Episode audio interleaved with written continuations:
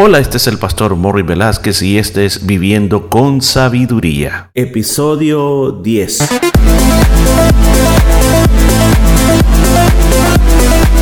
Y en el programa de este día estaremos aprendiendo cómo aplicar la sabiduría de Dios a nuestra vida a través del libro de Proverbios. Muchos consejos muy hermosos basados en la palabra de Dios. Todo esto y mucho más en Viviendo con Sabiduría. Y le agradezco de todo corazón por acompañarme en este día, en estas palabras de sabiduría que nos da el libro de Proverbios. Nos encontramos en el capítulo número 2 y en el capítulo número 2 nos quedamos el día de ayer en el versículo número 14. Así que hoy vamos a continuar. Salomón está hablando de aquellas personas que han escogido caminar por los caminos torcidos, que se alegran haciendo el mal, que se sienten bien o festejan lo perverso que hacen. Ahora, veamos lo que nos dice el versículo número 15, siempre hablando de este tipo de personas. Dice, cuyas veredas son torcidas y torcidos sus caminos. Desde el versículo 12 hasta este versículo 15, Salomón ha venido con muchos detalles describiendo este tipo de personas que nosotros tenemos que evitar. Sí, mi querido oyente, no todas las amistades son buenas. No todas las personas con las cuales hablamos van a bendecir nuestras vidas. Aquí es donde nosotros tenemos que aplicar la sabiduría, abrir nuestros ojos, abrir nuestro corazón y poder filtrar cuáles son aquellas amistades que realmente bendicen mi corazón y cuáles son aquellas amistades que te roban la paz, que te roban el gozo. ¿Para qué? Para que tú no vayas a acabar como ellos, son lo que nos hablaba Salomón anteriormente. Entonces hoy sigue diciendo, dice, serás librado de la mujer extraña, de la ajena que halaga con sus palabras. Comenzó diciendo que las personas anteriores viajan por caminos torcidos. Su fin es tratar de destruir a los demás. Pero ahora viene y específicamente habla de la mujer extraña. De una mujer extraña que también destruye a la persona que no está preparada, a la persona que está adormecida, a la persona que no ha despertado. ¿Qué es lo que dice? ¿Qué es lo que dice? Dice, serás librado serás librado. O sea, la sabiduría te va a librar de la mujer que engaña a su esposo. Y aquí como que este mensaje va directamente a los hombres, no importa la edad, directamente a los hombres, porque en la primera parte que hemos estado hablando está hablando de una generalidad que le pueden pasar a todo mundo. Pero ahora Salomón lleva palabras sabias a los hombres. Y se dirige a los hombres y les dice, oiganme, si ustedes por si acaso no se han dado cuenta, existen mujeres que son seductoras. Existen mujeres que simplemente por medio de las palabras te van a halagar y tú no te estás, no te estás dando cuenta que te están tendiendo una trampa para hacerte caer en esa trampa. Dice el versículo 17, la cual abandona al compañero de su juventud y se olvida del pacto de su Dios.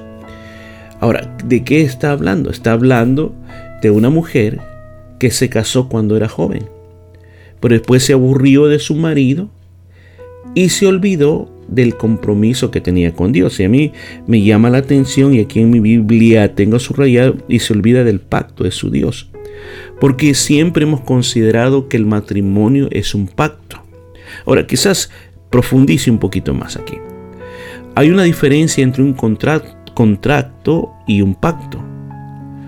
Un contrato simplemente se realiza entre dos personas, que puede ser, por ejemplo, en el caso de una casa, entre el que va a vivir en la casa y el dueño de la casa. Y en el contrato ambas partes, ambas partes tienen eh, ciertas demandas que cumplir. por ejemplo, el dueño, por medio de ese contrato, se compromete a mantener una casa en un estado que sea capaz de vivir los inquilinos. En base a eso, él demanda una cuota, demanda una renta que hay que pagar. Por otro lado, el que vive en esa casa tiene la obligación de pagar lo que se le pide, lo que le está pidiendo el dueño de la casa, y también tiene la obligación de no destruir el lugar donde vive, cuidarlo para poder entregarlo igual como se lo entregaron. Hay, en ambas partes existe eh, obligaciones. Ahora, en la Biblia la palabra, la palabra pacto es diferente. La palabra pacto la inicia una persona que es estimulada por amor o por un gran compromiso en favor de la otra persona. Entonces la persona que ejerce el pacto está dando todos los beneficios, todos los beneficios. Y muchas veces los pactos en la Biblia son pactos que no importa lo que tú hagas, ese pacto jamás será anulado. Escuchó, jamás será anulado. En otras ocasiones, los pactos están sujetos a lo que la persona haga. O sea, ¿en qué sentido? Si la persona obedece al amor, si obedece al compromiso de Dios, aunque aclaro, no será anulado. Ahora, ¿por qué el matrimonio no se le llamó un contrato, sino que se le llamó un pacto? Porque en el matrimonio el pacto, es cierto, se establece entre dos personas, pero aquí nos dice del pacto de su Dios. Del pacto de su Dios. O sea, cuando una persona se casa delante de Dios, está adquiriendo un compromiso con Dios. No exactamente o simplemente con la persona que se está casando sino que adquiere una responsabilidad de que Dios está bendiciendo esa unión, que eso es lo que Dios ha decretado desde el principio, que los seres humanos se casen hombre con mujer y que ellos dos tengan familia y así serán benditas las familias de la tierra. Cuando yo en el camino no honro ese pacto y lo destruyo porque digo, bueno, yo me quiero divorciar, ya me aburrí de esta persona, quiero vivir la vida libre, quiero vivir como yo quiera, la manera que me dé la gana. Pues en ese momento no simplemente estoy eh, divorciándome o quebrando un contrato en esta tierra, sino que estoy fallando al pacto que establecí con mi Dios. Ahora, dado esta aclaración, que nos ayuda a entender por qué aquí se, se, ocupó y se olvida del pacto de su Dios. Recuerda, está hablando de una mujer la cual no encontró satisfacción en su familia, sino que ahora, como recuerda, estamos hablando de las personas que se deleitan simplemente en destruir a otros, no lo hacen esta mujer que está hablando aquí, si lo vamos a hacer las descripciones más adelante, no es porque anda enamorada, sino que del mismo tipo de personas que buscan destruir a las otras personas. Entonces, ¿qué dice más adelante? Por lo cual su casa está inclinada a la muerte y sus veredas hacia los muertos. Entonces, lo que está diciendo está hablando de las consecuencias en otras palabras dice, el que se mete con ella que desde ya se dé por muerto. El que se mete con ella que desde ya vaya pensando que va para ir a la tumba. Pues que entonces que este tipo de mujer es una asesina. No necesariamente ella es la asesina, sino que es la que desvía a la persona correcta en una senda que lo lleva a la destrucción total a la destrucción total. Entonces, por eso, en este, en este versículo, por ejemplo, el versículo 19 dice, todos los que ella siguen no volverán ni seguirán otra vez los senderos de la vida. O sea que les costará volver a alcanzar el camino que llevan. Eh, es, bien, es bien complicado saber cómo una pequeña, eh, podemos decir, una pequeña decisión me puede traer desastrosas consecuencias difíciles de poder borrar.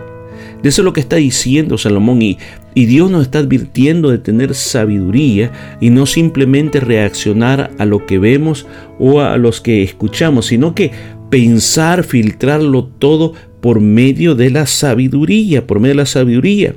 Y entonces dice el versículo 20, así andarás por el camino de los buenos y seguirás la vereda de los justos. Entonces, ¿qué es lo que ahora está diciendo?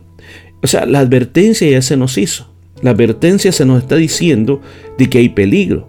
Ahora, si yo evito ese peligro, entonces ahora se nos está diciendo, porque recuerde que estos consejos, desde que comenzó en el capítulo 2, son consejos que Salomón le está dando a sus hijos, son consejos que un padre le está dando a sus hijos. Entonces el padre está diciendo, otra forma de decirlo, mira, mira jovencito, tú sigue por el buen camino.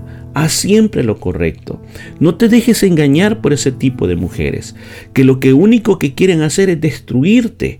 Con sus palabras quieren pintarte un camino que no existe. Con la forma de ser, con sus miradas, quieren llevarte simplemente para destruirte. Y entonces por eso le dice, sigue el buen camino. Anda por el camino bueno, sigue la senda de los justos, es lo mejor que pueden hacer. Versículo número 21 dice, porque los rectos habitarán la tierra y los perfectos permanecerán en ella. En dos cosas está hablando. En primer lugar, está hablando de cómo nos puede ir bien en la vida, cómo podemos ser de larga vida.